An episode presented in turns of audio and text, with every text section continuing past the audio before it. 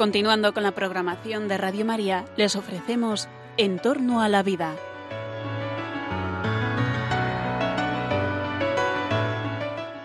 Es un espacio dirigido por José Carlos Avellán y Jesús San Román.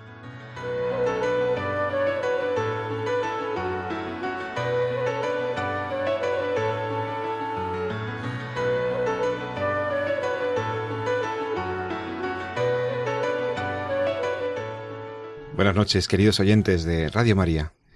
Con todos vosotros, José Carlos Avellán, en la noche del viernes, presentándoos este programa, En torno a la vida. En torno a la vida. En torno a los problemas de la vida, de los que aman la vida tanto, que procuran cualquier medio técnico para prolongarla hasta donde se pueda, de los que, cansados de vivirla, procuran cualquier medio técnico para terminar antes con ella, y de los que aceptan recibir la vida, venga como venga, hasta donde llegue y como llegue, como un bien, como un valor.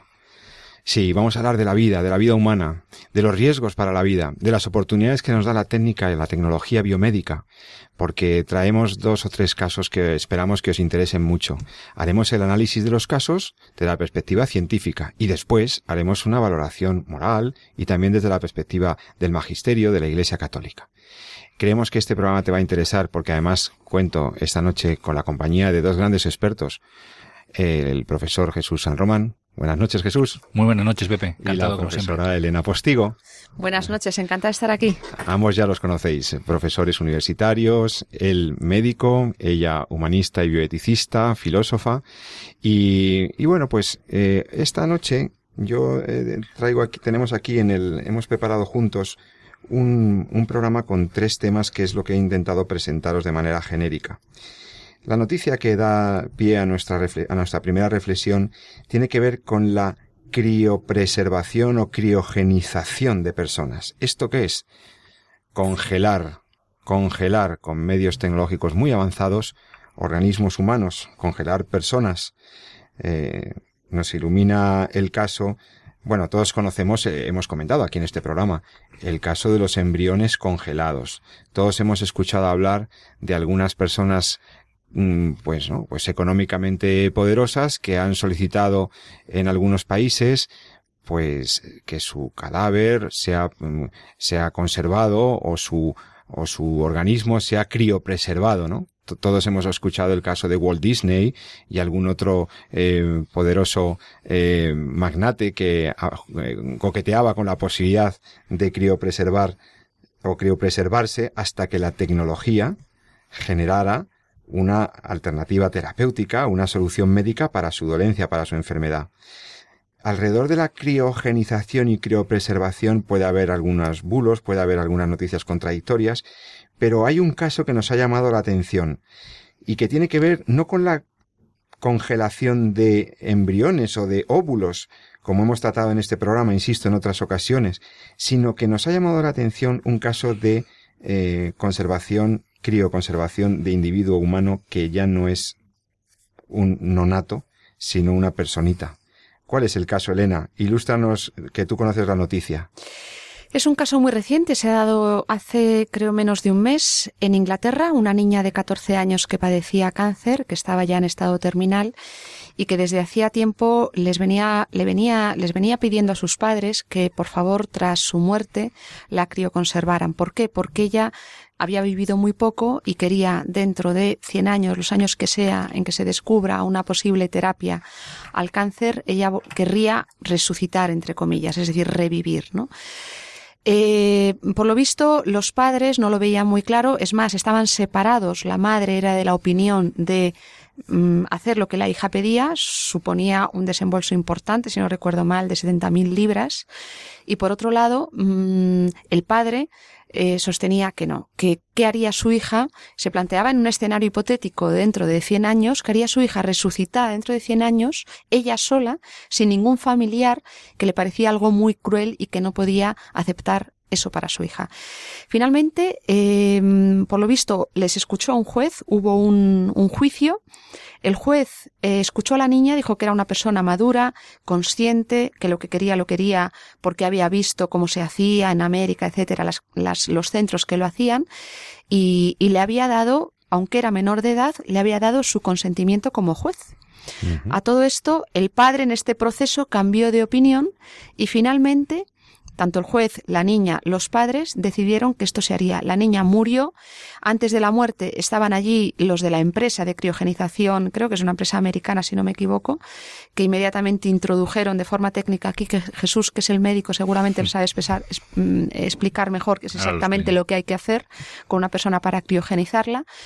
Eh, una vez muerta y eh, bueno pues esa niña está ahí mm, criogenizada no sabemos si realmente ¿Con, fallece? con 14 años 14 años y no sabemos si realmente habrá la posibilidad en un futuro de 100, 100 años, 150, una posibilidad terapéutica para esa niña, pero ahí está. Y esto plantea una serie de problemas de orden médico técnico moral e incluso de teología moral. Y de teología moral, desde luego, porque Jesús, vamos a seguir el orden que un bioeticista riguroso, eh, como tú siempre hace, que es empezar, eh, como sugería Elena Postigo, por los datos científicos. Esto ya no es ciencia ficción. O sea, hay posibilidad tecnológica de mm, criopreservar en unas condiciones razonables un organismo humano, de un, cadáver humano, eh, de manera indefinida.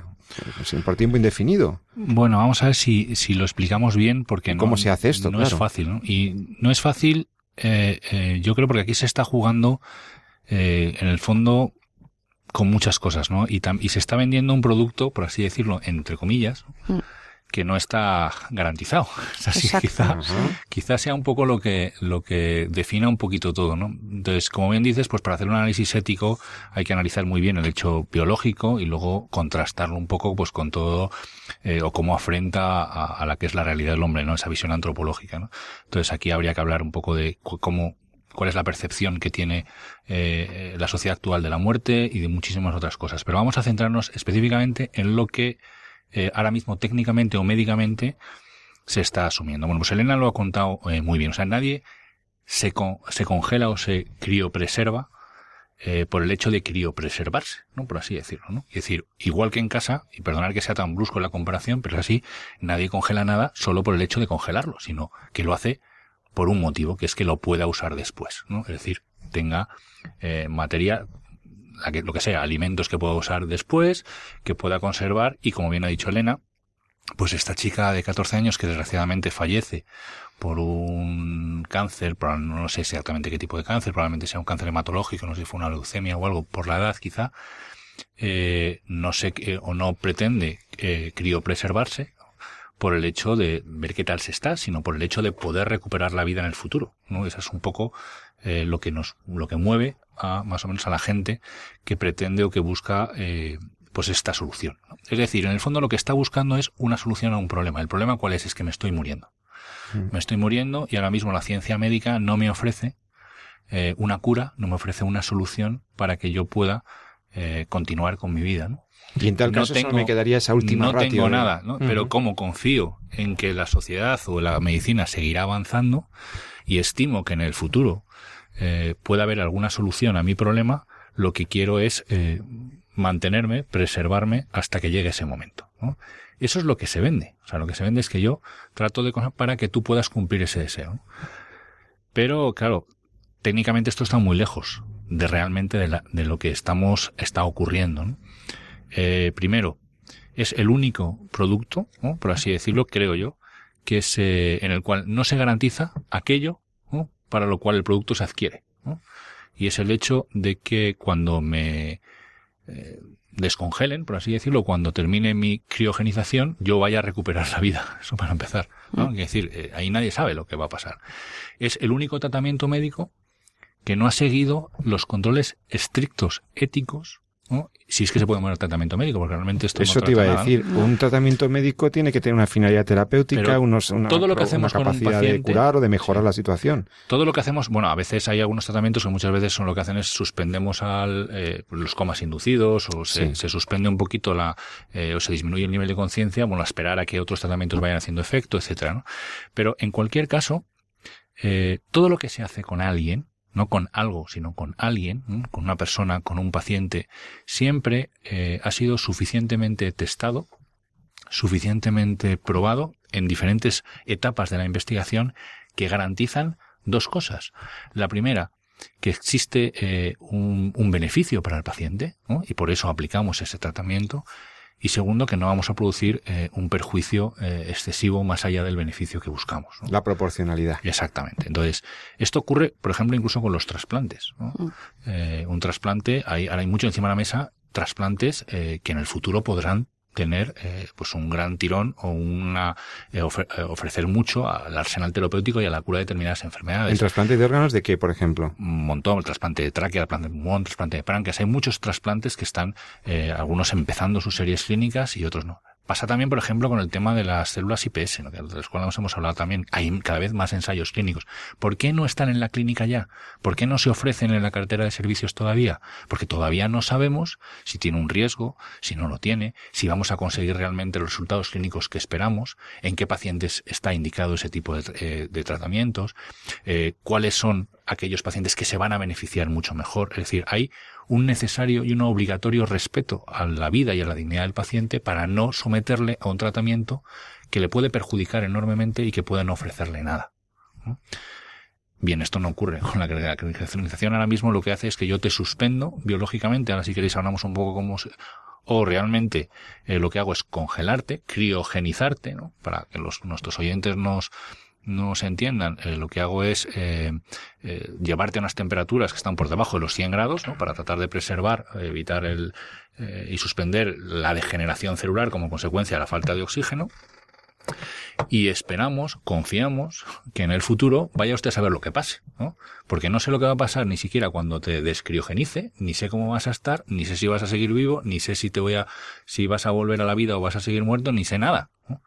Entonces, eh, esto en ese sentido, desde el punto de vista médico, eh, desde luego es una alternativa ¿no? Que, que no entiendo, o sea, cómo ahora mismo incluso se puede ofertar desde el punto de vista no ya ético, sino económico, en el sentido de que se puedan eh, ofrecer unas cantidades de dinero para algo que no sabemos, eh, no sabemos si va a servir absolutamente para nada. Cantidades que, que, como decía ahí. Elena, son bastante respetables y, y, que juegan probablemente con eso, como decía Jesús, con la ilusión, la esperanza Fíjate, de las personas o la desesperanza, la desesperación más bien de las personas. Pero técnicamente entonces Mira, es técnicamente, factible congelar sí, un individuo sí, humano, sí. mantener sus órganos en unas condiciones muy razonables, pensando en que algún día se lo pudiera resucitar mucho de, de, cinematográfica, o de, mm. cine, de película. Entonces, en el fondo, ¿qué es lo que se ocurre? Bueno, lo que se ocurre es cuando el paciente tiene una parada cardíaca, en el momento en el que el paciente... Se para su eh, corazón, por lo que cardíaca, sea... En ese momento se ponen en marcha toda una serie de procesos ¿no?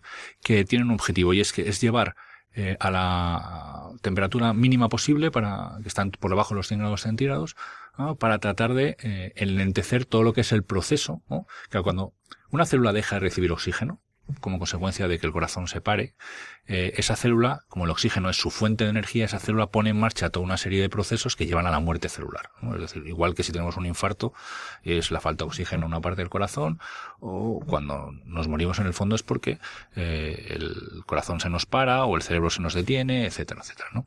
Entonces, en ese sentido, en el momento en que se produce una parada cardíaca, objetivamos ya que existe una cese de la administración de oxígeno a los tejidos. Los tejidos, por lo tanto, empiezan a morirse. No significa que en ese momento esté muerto en el momento en que se produzca la parada, porque evidentemente eh, sabemos por experiencia clínica que no es así. Hay pacientes que han salido de paradas cardíacas.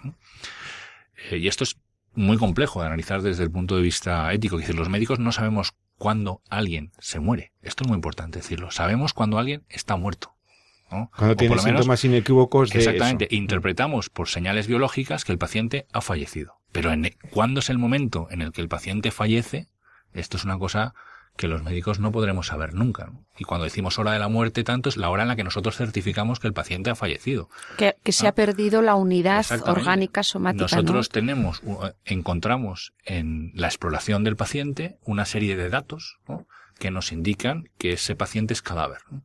Eh, y eso es lo que nos, eh, lo que nos hace certificar la, la muerte pero en qué momento, eso son palabras mayores. Decir, sí, sobre eso ha teorizado y ha escrito algunas cositas la doctora Postigo. ¿eh? Ah, pues tema de muerte, muerte diagnóstico de muerte. de muerte. No, pero como ha dicho muy bien Jesús, efectivamente, el médico lo que hace es ver una serie de parámetros, constatar y ver digamos, el fenómeno físico que se da, que ahí ya no puede haber unidad orgánica y por tanto se dice esta persona es cadáver ya. Entonces, Y eso es lo que uno pues puede en un momento dado certificar. ¿no? Bueno, aquí ocurre en el momento de la parada, como sea, pues lo que se pone en marcha es un proceso para precisamente eh, tratar de eh, proteger o evitar que esa célula las células del organismo que ya no van a recibir oxígeno porque el corazón se ha detenido, eh, bueno, pues se detengan en la medida en que no pongan en marcha todos esos procesos que son resultados de la isquemia, lo que es la mm. necrosis, la apoptosis, un montón de, de situaciones. ¿Cómo se hacen? Bueno, pues el primero se inyecta una serie de datos que tampoco se, se pone heparina para evitar que se coagule la sangre, se vasodilatan un poquito los vasos para permitir que, que, que puedan llegar a, a, los tejidos lo que vamos a administrar, se, se inyecta una serie de sustancias para que al llegar a la criogenización no se produzcan cristales de hielo que destrocen y que rompan los tejidos, etcétera. Pero en el fondo lo que estamos haciendo es tratar de preservar el cuerpo. ¿Qué va a pasar con ese paciente después de la criogenización? Eso es algo que no, eh, no está muy claro. En qué situaciones vamos a... Entonces, lo primero que yo creo que habría que decir es que eh, técnicamente, desde el punto de vista ético, este, entre comillas, tratamiento, o si queréis, alternativa, más que tratamiento, desde luego eh, no tienen la garantía necesaria como para poder decir podemos ofrecer esto a un paciente sin saber o sabiendo que no le va a perjudicar o no le va a eh, afectar en el, en el futuro. Eso suponga, suponiendo que seamos capaces de, después de revertir esa situación. Exacto. Elena. Que efectivamente, diciendo algo más sobre eso, sobre lo que está diciendo Jesús, no tenemos la seguridad y yo creo que lo que tenemos es certeza de que tras una descongelación de un organismo multicelular, hay escenarios muy variados. Lo vemos en un mm. embrión congelado y descongelado. Vemos que hay un escenario multi, múltiple. Embriones que directamente, una vez que se descongelan, están muertos. Embriones que todavía están vivos, pero probablemente no podrán ser eh, llegar a nacer, y otros que están bien, ¿no?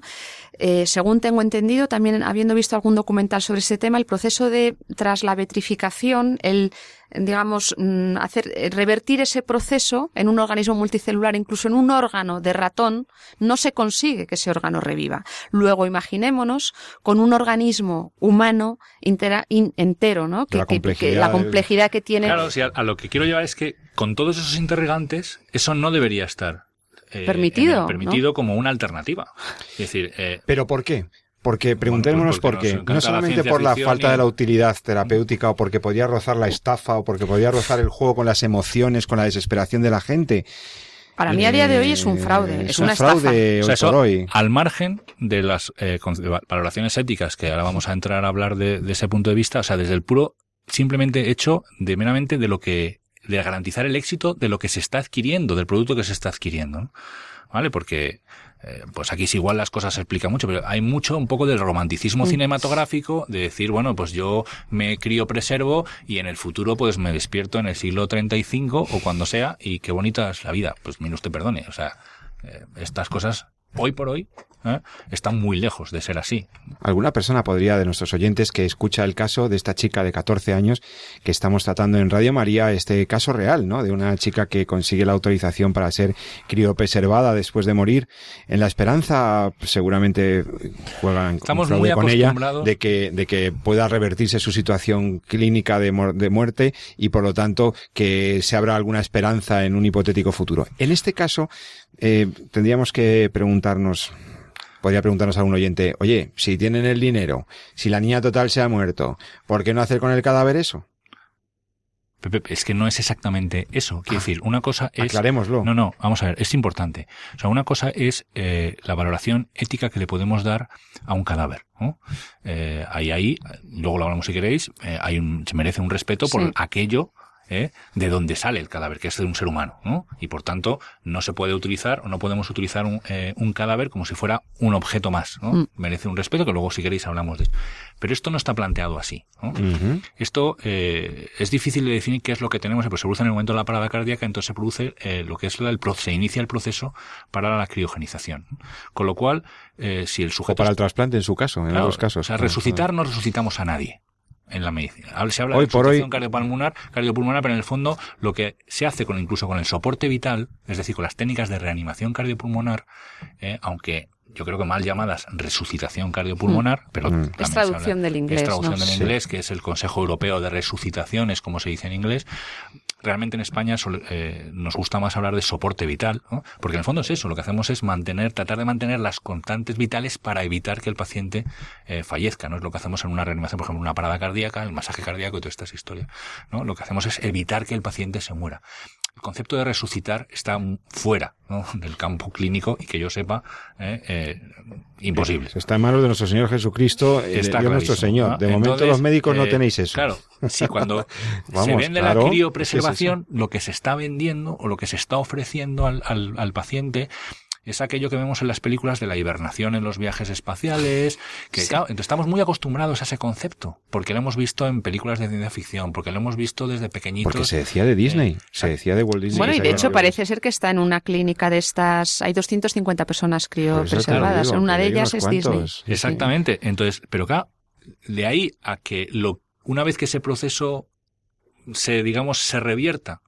lo que se vaya a obtener es aquello que se buscó cuando se comenzó, eso está eh, todavía está años luz. ¿no? Entonces, claro, no deja de ser una especie de maniobra o situación eh, romántica eh, que está muy lejos de cumplir los criterios, por lo menos al menos desde mi punto de vista, o sea, los criterios éticos de cualquier alternativa a la enfermedad, por ejemplo, porque esto generalmente lo busca gente que se enfrenta a una situación de vulnerabilidad terminal, es decir, está al final de su vida por una enfermedad, no tenemos un tratamiento eh, alternativo que permita ofrecer eh, garantías de curación, y dice, bueno, pues yo me meto en este proceso pues para, para algo, ¿no? Y ese algo por el cual esa persona se mete en el proceso, eso no, no, no existe, hoy, por hoy. por, lo tanto, primera idea que me queda clara, desde el punto de vista del criterio científico-técnico, algo que es factible, desde luego no da ninguna solución, no es una alternativa eh, real, eh, factible eh, y por lo tanto ahora veremos si por tanto nos rozaría el, bueno, el error moral grave, ¿no? Mm. Vamos a ver en todos los aspectos antropológicos. Esta persona se ha muerto, encima es una niña. Elena, mm, veamos los aspectos del caso más, más, más profundos también, ¿no? La familia desesperada, hay dinero por medio, dicen, bueno, vamos a ver, mm. la niña lo pide. Estaba, estaba ahora mismo mm, leyendo mm, la noticia porque he recordado algunos elementos, pero eh, ahí está la carta eh, que escribe la niña cuando al juez pidiendo esto, ¿no? Dice, yo no quiero morir, soy muy joven, no quiero que me entierren. Es, es decir, es su deseo de seguir viviendo y de no acabar bajo tierra lo que a la pobre niña le hace pedir esto, ¿no? Eh, es decir, un deseo natural en el fondo en el corazón de todo hombre existe un deseo porque no hemos sido creados para morir. Exacto, porque no somos solo seres materiales y nuestro ser quiere vivir es la trascendencia. Hay un deseo de inmortalidad natural mm. que incluso desde un planteamiento materialista lo vemos con los transhumanistas de los que hemos hablado en otra sesión, que entienden eh, entienden al ser humano como pura materia, genes y neuronas que desean también prorrogar indefinidamente esta vida sobre la Tierra. Es decir, denota claramente que el corazón humano está hecho para seguir viviendo. Desconozco si esta niña era creyente o no lo era, pero lo que está claro es que eso denota su deseo de seguir viviendo, de no morir y de alguna manera ha encontrado en la criopreservación este poder eh, mm, pervivir tras la muerte, no se sabe en qué condiciones y como bien decía Jesús, incluso en la duda de que cuando se resucite, resucite esté en mejores condiciones que las actuales. ¿no? Esto desde el punto de vista antropológico. No sé si además quieres que hagamos, entremos ya en las consideraciones de carácter ético. Sí, vamos adelante. ¿Esto por qué estaría mal? Porque algunos nos hemos planteado eh, eh, hombre, si podría decir algún oyente, al fin y al cabo, ¿a quién hace daño? Ella se criopreserva, en fin, tal. Pero no, aquí hay elementos de fondo. Hmm. Bueno, primero tendríamos que distinguir, y creo que es importante hacerlo, eh, si la criogenización se hace antes de morir o una vez cadáver. serían dos situaciones éticas distintas, ¿no?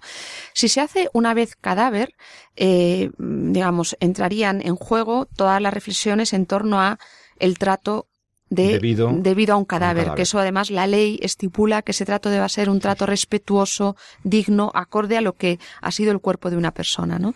Y por lo tanto, ahí podríamos ver si de alguna manera, eh, desde el punto de vista ético, se conculca ese, ese cuidado, ese trato respetuoso del cadáver. Bueno, entendemos que se hace respetando el cadáver, que se hace respetando la voluntad de la persona que ha fallecido, que se hace con la máxima delicadeza, aunque se le someta a una serie de procesos de vitrificación en canulación, etcétera, bastante agresivos. si estuviera, si estuviera, si estuviera vivo, desde luego no se podrían hacer.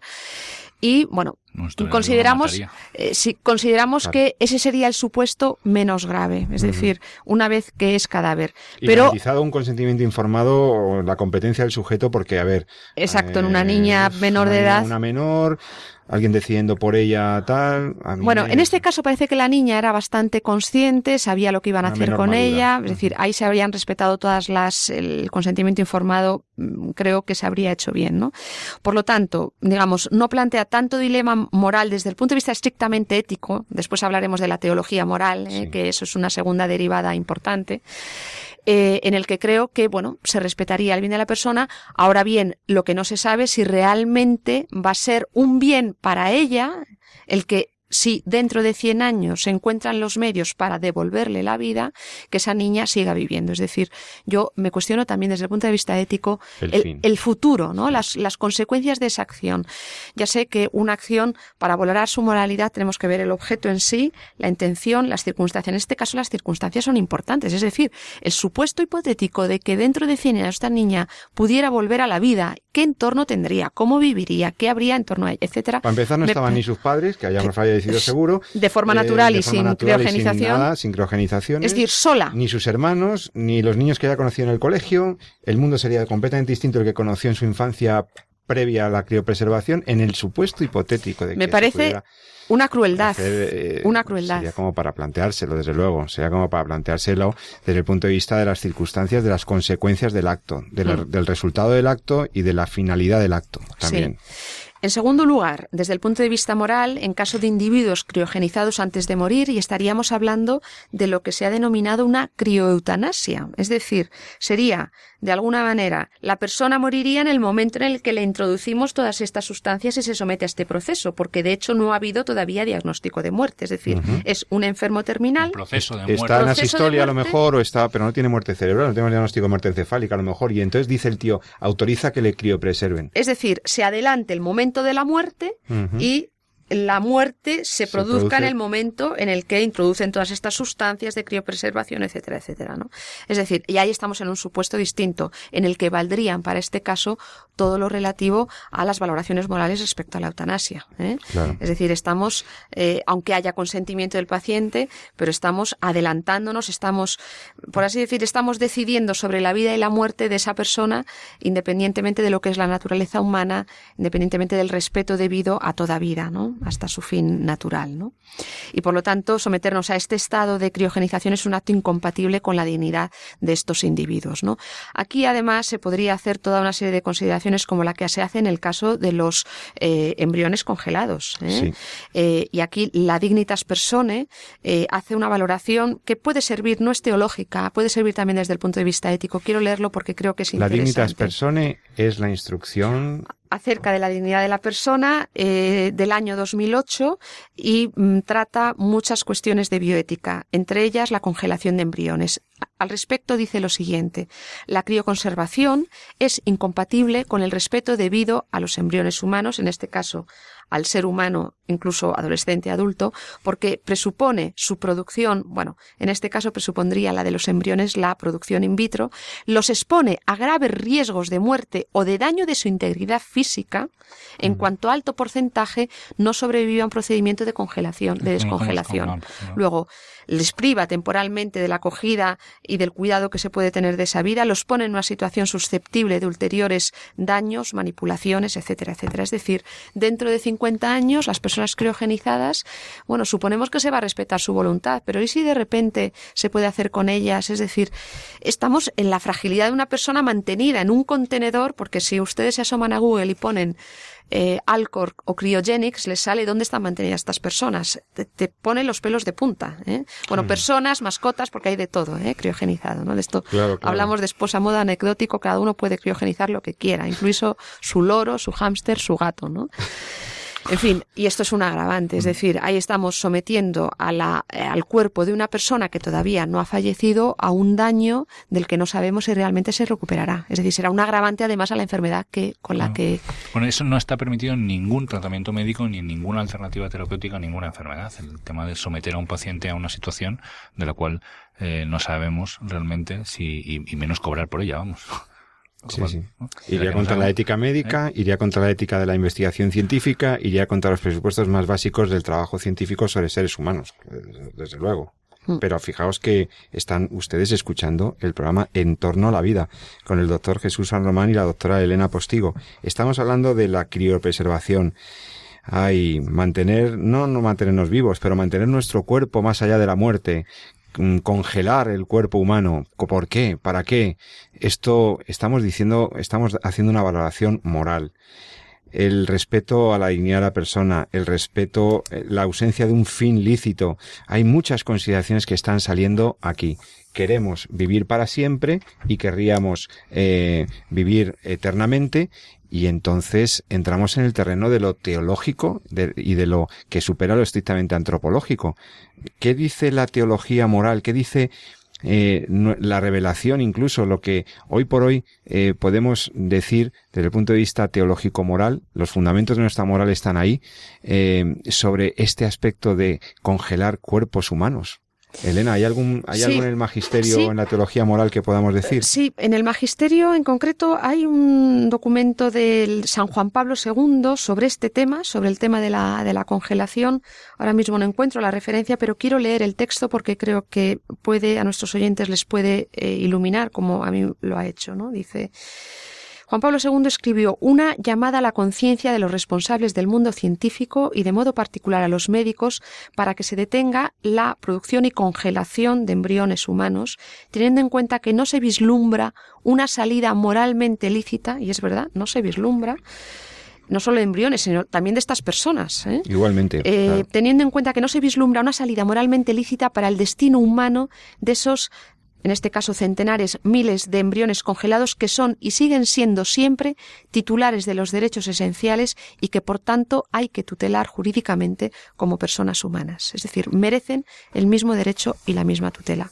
Esto por un lado. Y después hay un, hay un problema esto, teológico muy serio y es el que hace unos, mm, hace unas semanas comentaba con Justo Aznar antes de escribir la nota del Observatorio de Bioética de la Católica de Valencia, tienen una nota muy interesante al respecto, y es el caso de si consiguiéramos en un futuro que cadáveres criogenizados después de morir, después de su separación de cuerpo y alma, desde el punto de vista de la antropología teológica, sabemos que en el momento de la muerte, que se diagnostica la muerte, se produce es decir, se pierde la unidad somática del cuerpo, por lo tanto ya no hay un cuerpo que está unido y esa unidad sabemos que la da el alma y por tanto es un signo evidente de que el alma ya se ha ido.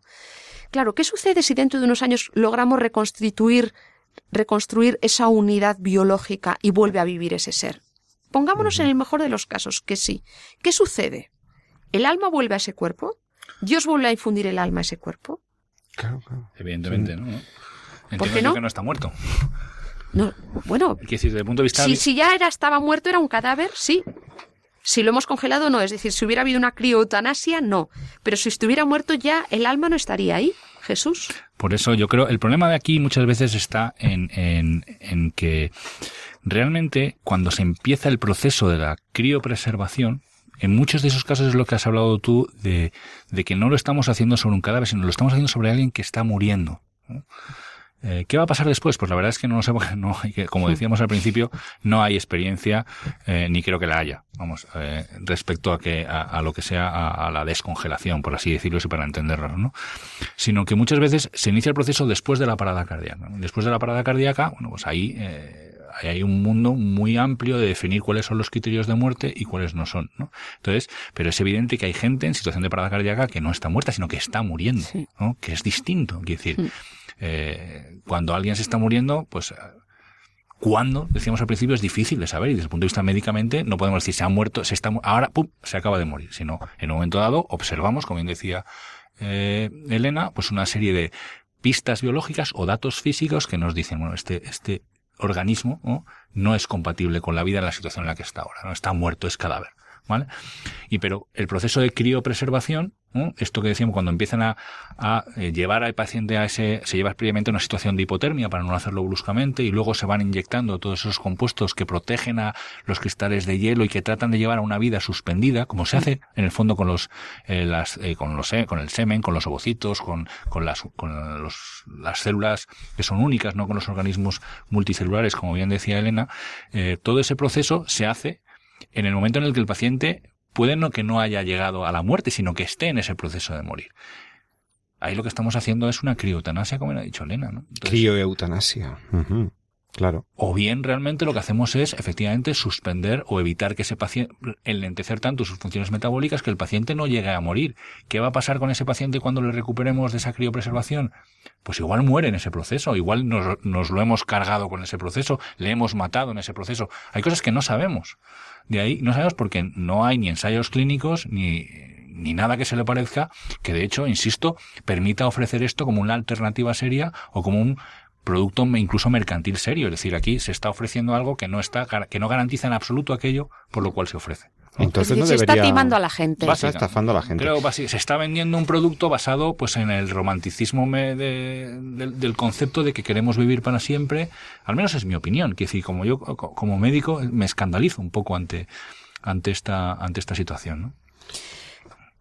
Tú como médico, yo como filósofa y, con los mm, pocos conocimientos teológicos que, tengo por lo que he leído y, lo poco que he estudiado, sí que puedo decir que lo que está claro es que en el momento en el que mm, el ser humano deja de concebir la vida humana como un don, eh, se adueña del momento en el que comienza, del momento en el que termina, eh, prescinde de la dimensión del misterio en la vida humana, la dimensión del alma, la dimensión espiritual. Todo esto es posible. ¿eh? Y aquí, una vez más, vemos cómo, prescindiendo de la dimensión teológica de la vida humana, es decir, no somos dueños absolutos, no hacemos, quitamos ni ponemos, es el hombre quien con su arrogancia considera que él puede alargar su vida indefinidamente, puede mantenerla, puede devolver la vida a la vida, a otros, y no creo que estamos perdiendo la riqueza de la vida humana, esa dimensión de misterio que es la dimensión espiritual, ¿no? Que, claro, yo entiendo mm. que para quien es, no es creyente, quien es ateo, todo esto se le escapa, ¿no? Dice, pero yo conozco a personas que no son creyentes y que aceptan que hay una dimensión enigmática de la vida humana, que hay una dimensión mistérica, que hay algo que no podemos entender y que creo que es importante tenerla en cuenta, ¿no? Esa humildad de reconocer que no somos capaces de todo ni podemos hacer todo. Yo creo que hay detrás una arrogancia del científico, del médico y un engaño a mucha gente, ¿no? Ese deseo de perpetuarse, ¿no? Eh, más, incluso desde el punto de vista eh, semántico, terminológico del lenguaje, ¿no? Ya no nos gusta hablar a fallecido, se nos ha ido, eh, es un, ya no, es que esté muerto, está parado, eh, ahí eh, no, está suspendido. está suspendido. Los americanos dicen incluso pasa away, dices se fue, ¿no? no es algo que no, hay muchísima investigación que no está mal tampoco veo para lo que es alargar el, la expectativa de vida, lo cual siempre es bueno, pero lo que es malo es que perdamos el concepto de que el hombre es temporal. sí, la finitud humana, ¿no? Exactamente, desde el punto de vista médico incluso, biológico, ¿no? El concepto de que estamos expuestos a un desgaste y que somos, somos temporales es, es es necesario, ¿no? porque si no, no, no tendríamos capacidad de prevenir las cosas. Pero eso no se ha asumido, es más, se niega y se, se, se, piensa en lo contrario. ¿no? Estamos, me estáis dejando congelado con tanto criopreservación y estás escuchando En torno a la vida en Radio María. Si quieres enviarnos tus sugerencias, tus opiniones, tus, eh, tus críticas, puedes hacerlo en el correo de entorno a la vida arroba radiomaria.es, entorno a la vida radiomaria.es. Hemos hablado sobre gente que, que, que, que ama tanto la vida, que, que, quiere dominarla, que quiere dominarla técnicamente, ¿no? El dominio ilícito del hombre sobre la, que se quiere apoderar del principio y del final de la vida. Hay algunos que están muy cansados de vivir, y entraremos a la vuelta del programa en otro caso completamente contrario. Personas que en realidad lo que quieren es que se acabe con su vida. Pero dejadme que pongamos un poco de optimismo en nuestro programa. Eh, yo desde luego chicos, lo que sí es es que amo la vida. Amo mi vida. Así que escuchad esta canción y si os gusta, a la vuelta seguimos hablando de la vida y de la muerte. Hasta ahora mismo en Radio María.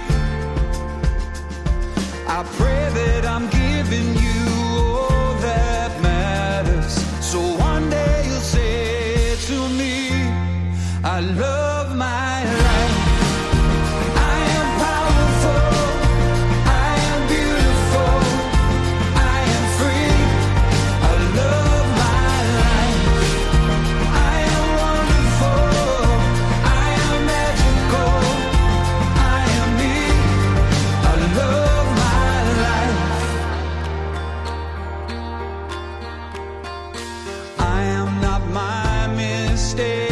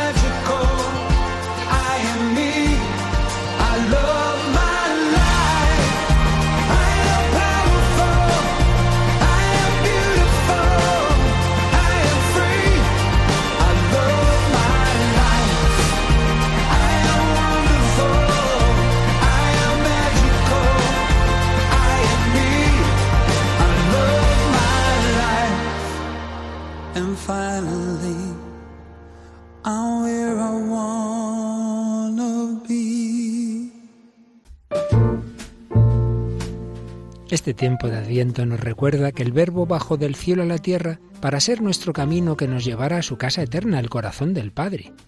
Encarnado en el seno de María, su primera morada en la tierra, quiere encontrarse con cada hombre y cuenta con nuestra colaboración para ayudar a tantos hijos pródigos a encontrar ese sendero hacia la casa paterna, la única donde encontramos nuestra plenitud y felicidad.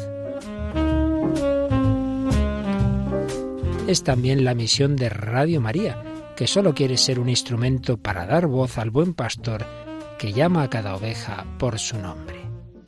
Para poder cumplir tan bella misión, Radio María necesita la participación de todos, una ayuda que pedimos especialmente en nuestra campaña de Adviento y Navidad, vuestra oración, compromiso voluntario y donativos.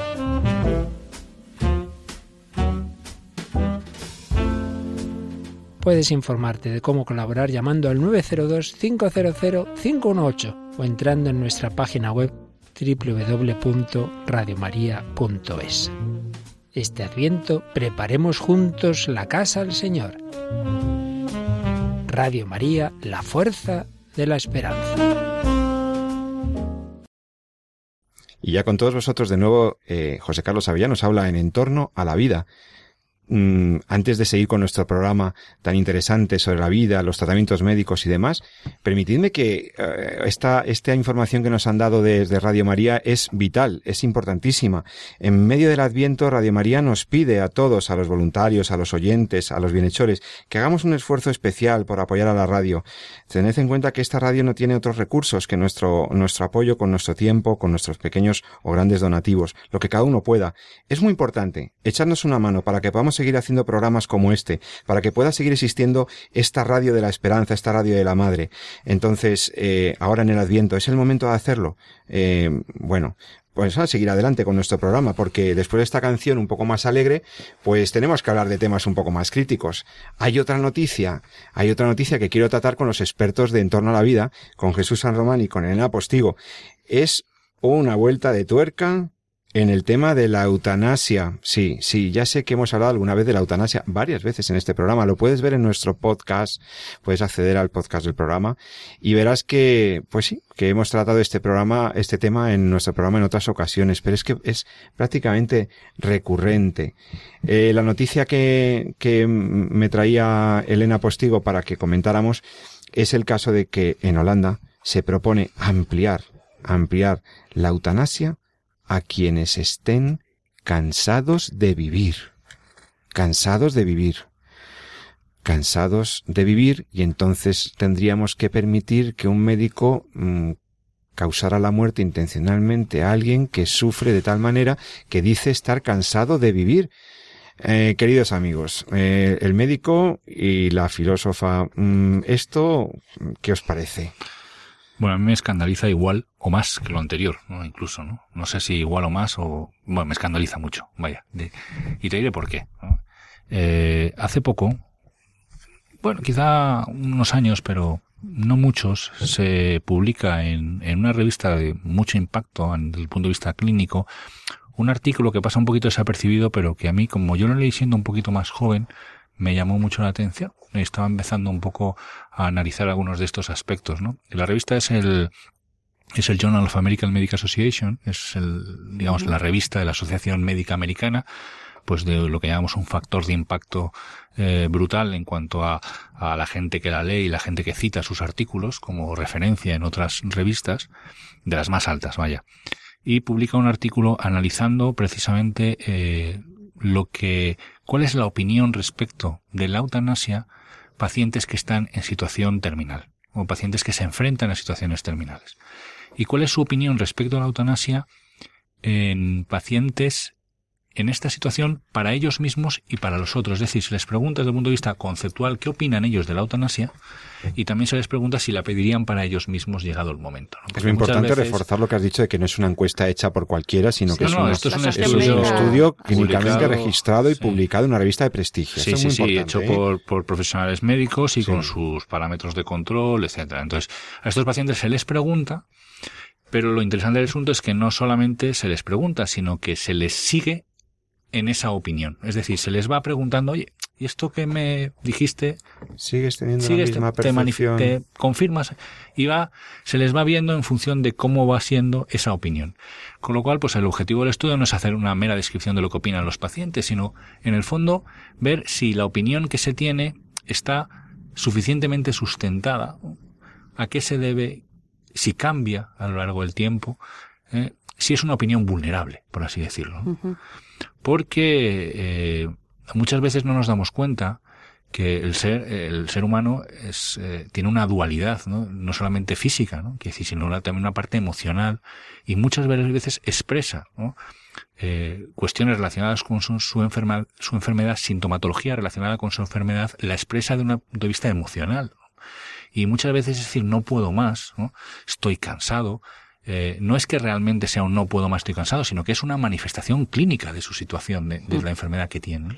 Y que está, exactamente, está, está expresando una situación de vulnerabilidad, un agotamiento respecto a la enfermedad, un cansancio de estar, tener dolor, fatigarse, de estar sometido a cinco años a un tratamiento que pueda tener eh, con revisiones, con quimioterapias, etcétera. Muchas veces dicen no puedo más, ¿no? Pero porque, eh, no realmente porque no puede más objetivamente, en el sentido igual como cuando yo decido pues me cambio de trabajo pues, pues mira, no, simplemente es una manifestación clínica eh, de una situación de vulnerabilidad física, ¿no? Una manifestación emocional de una situación de vulnerabilidad física. Y esto, estos eh, médicos se lo plantean porque son médicos que están muy en contacto con estos pacientes y deciden hacer este estudio, ¿no? Y es ver un poquito eh, cómo van cambiando. Claro, lo que ellos concluyen es precisamente eso, es decir, lo que el paciente opina respecto de la eutanasia es una cuestión que es enormemente cambiante. Hmm. Entonces te encuentras que a veces eh, cuando inicia, pues igualmente está, eh, igual está a favor desde el punto de vista conceptual, pero jamás se le aplicaría a ellos mismos. A medida que se va metiendo el tema, pues cuando pasa por sus baches, pues igual se lo empieza a plantear para uno mismo, pero luego resulta que mejora eh, de esa situación clínica o se controlan algunos de los síntomas que en ese momento la agobian más y cambia radicalmente de opinión. Entonces entiende que es una situación que va asociada tanto a, a su situación clínica que es enormemente cambiante. Entonces incluso buscan cuáles son los factores que precisamente soportan mejor la situación en las cuales uno jamás pediría la eutanasia para sí mismo y otros en los cuales el paciente tiene más riesgo de pedirla para sí mismo. ¿Cuáles son esos? Pues, por ejemplo, eh, el apoyo familiar, una situación de protección enorme, el apoyo social, una situación de protección alta. Independientemente de la sintomatología, el hecho de estar en una situación donde notas un apoyo, donde está tu familia contigo, etcétera, ahí eso protege de esa situación. ¿Qué es lo que no solamente no protege, sino que aumenta el riesgo? Eh, el dolor, el mal control del dolor, eh, la disnea, la sensación de ahogo, en las patologías que son pulmonares, etcétera, ¿no? y la depresión, el estado de, el estado de depresión. Con lo cual, todos los clínicos sabemos que el estar cansado de vivir es una manifestación ¿eh? típica, fundamental y definitoria de una situación que puede ser una depresión.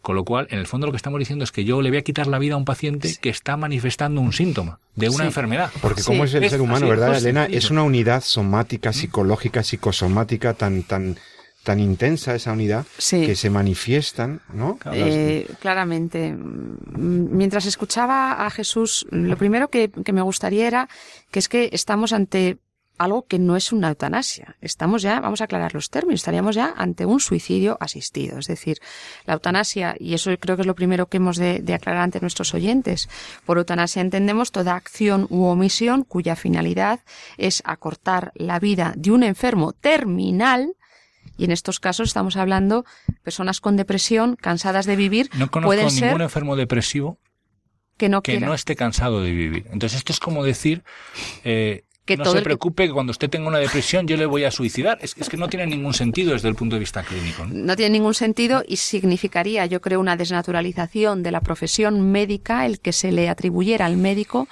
la, La capacidad potestad, para- la capacidad para eliminar la vida de una persona que esté cansada de vivir, es decir, deprimida, ¿no? Mm. Eso lo primero, por Elena, lo tanto, aunque lo, aunque lo pida. aunque lo pida, Aunque haya un consentimiento. Aunque...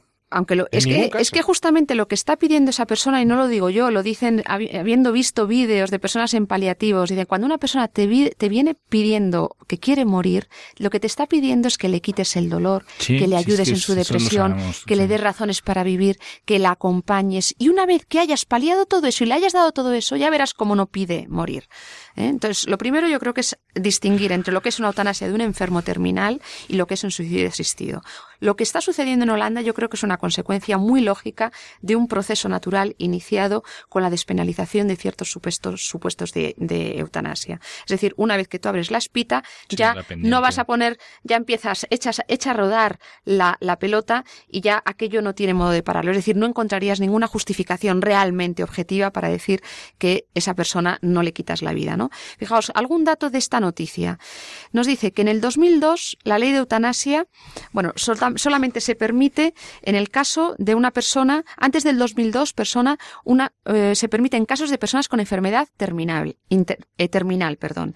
A partir del 2002, con fe- enfermedad incurable, es decir, ya enfermos crónicos. Y ahora lo que quieren es añadir personas con trastornos psiquiátricos, depresiones, cansadas de vivir, etcétera. Y ya fijaos, las estadísticas de Holanda en el 2015 son de 5.500 eutanasias, 56 han sido ya a pacientes con trastornos psiquiátricos, es decir, suicidio asistido de personas con trastorno psiquiátrico. Todo esto que plantea, lo que plantea claramente es en Holanda y en Bélgica, países aledaños, donde esta mentalidad eutanásica ha ido mm, aumentando como un efecto mancha de aceite, está sucediendo que se está poco a poco perdiendo el valor de la vida, sobre todo en los momentos finales, en los momentos de enfermedad, en los momentos de fragilidad, sin perdiendo de vista, sin darnos cuenta que la persona en esas circunstancias, si la ayudamos, si la apoyamos, si la queremos, paliamos los eh, síntomas de la enfermedad, si se la acompaña, se la quiere, esa persona puede seguir, seguir viviendo. Lo que- No queremos alargar innecesariamente la vida de nadie que esté sufriendo. Es decir,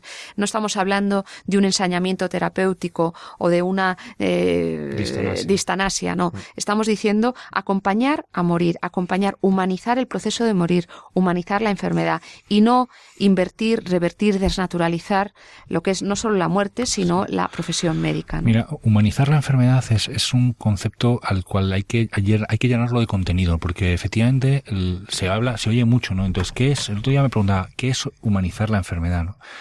Y en el fondo, pues recordaba, según hacía esa reflexión, me acuerdo que iba en el coche, conduciendo, iba dándole vueltas, y, y entonces me acordé de, de un psiquiatra austriaco que se llama Viktor Frankl, fue un psiquiatra que estuvo en, sobrevivió a los campos de concentración eh, de Auschwitz, estuvo en varios, perdió a su familia allí y escribió un libro precioso que se llama El hombre en busca de sentido, incluso tiene algunos vídeos en YouTube y uno muy bonito también que se llama Cuando el mundo gira enamorado, que a mí me gusta más por el título, Sí, ¿no? sí. porque en el fondo es lo mismo, ¿no? El mundo, el hombre en busca de sentido o cuando el mundo gira enamorado, ¿no? Que, y él lo que dice es que hemos renunciado a darle sentido a las cosas y que muchas veces grandes de estos problemas es que, que el hombre se encuentra ante situaciones donde tiene un, enormes herramientas para manejarlas, pero ninguna que le dé o que le ayude a encontrar sentido a las cosas. Y esto es lo que hemos perdido en la medicina a veces, o por lo menos era la reflexión que yo hacía. ¿no? Eh, tenemos un montón de alternativas, tenemos un- una gran cantidad de arsenal terapéutico, pero hemos hemos renunciado a la facultad de poder ayudar al paciente a encontrar sentido ¿no? Eh, a, a lo que está viviendo. No sé si es competencia nuestra, no sé si es competencia eh, de la sociedad en general, pero desde luego es necesario.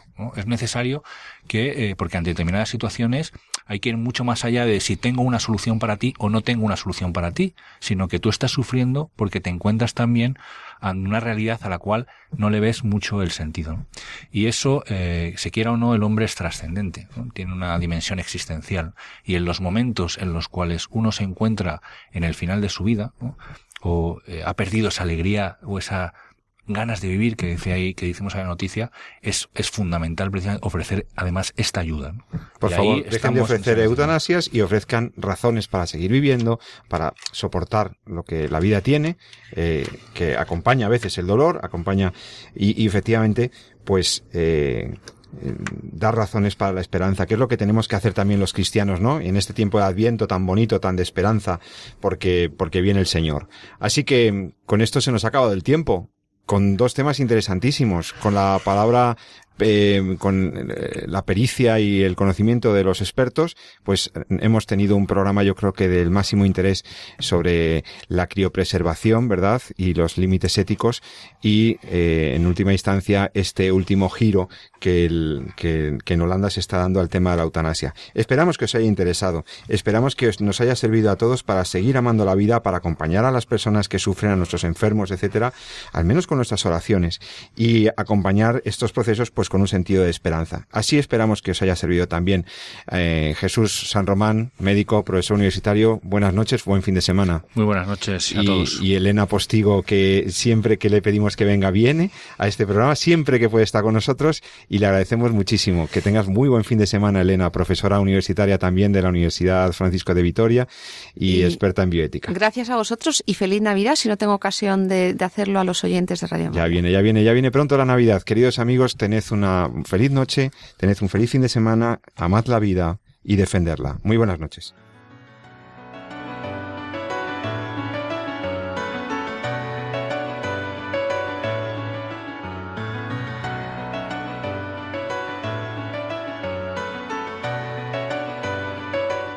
Han escuchado En torno a la vida con José Carlos Avellán y Jesús San Román.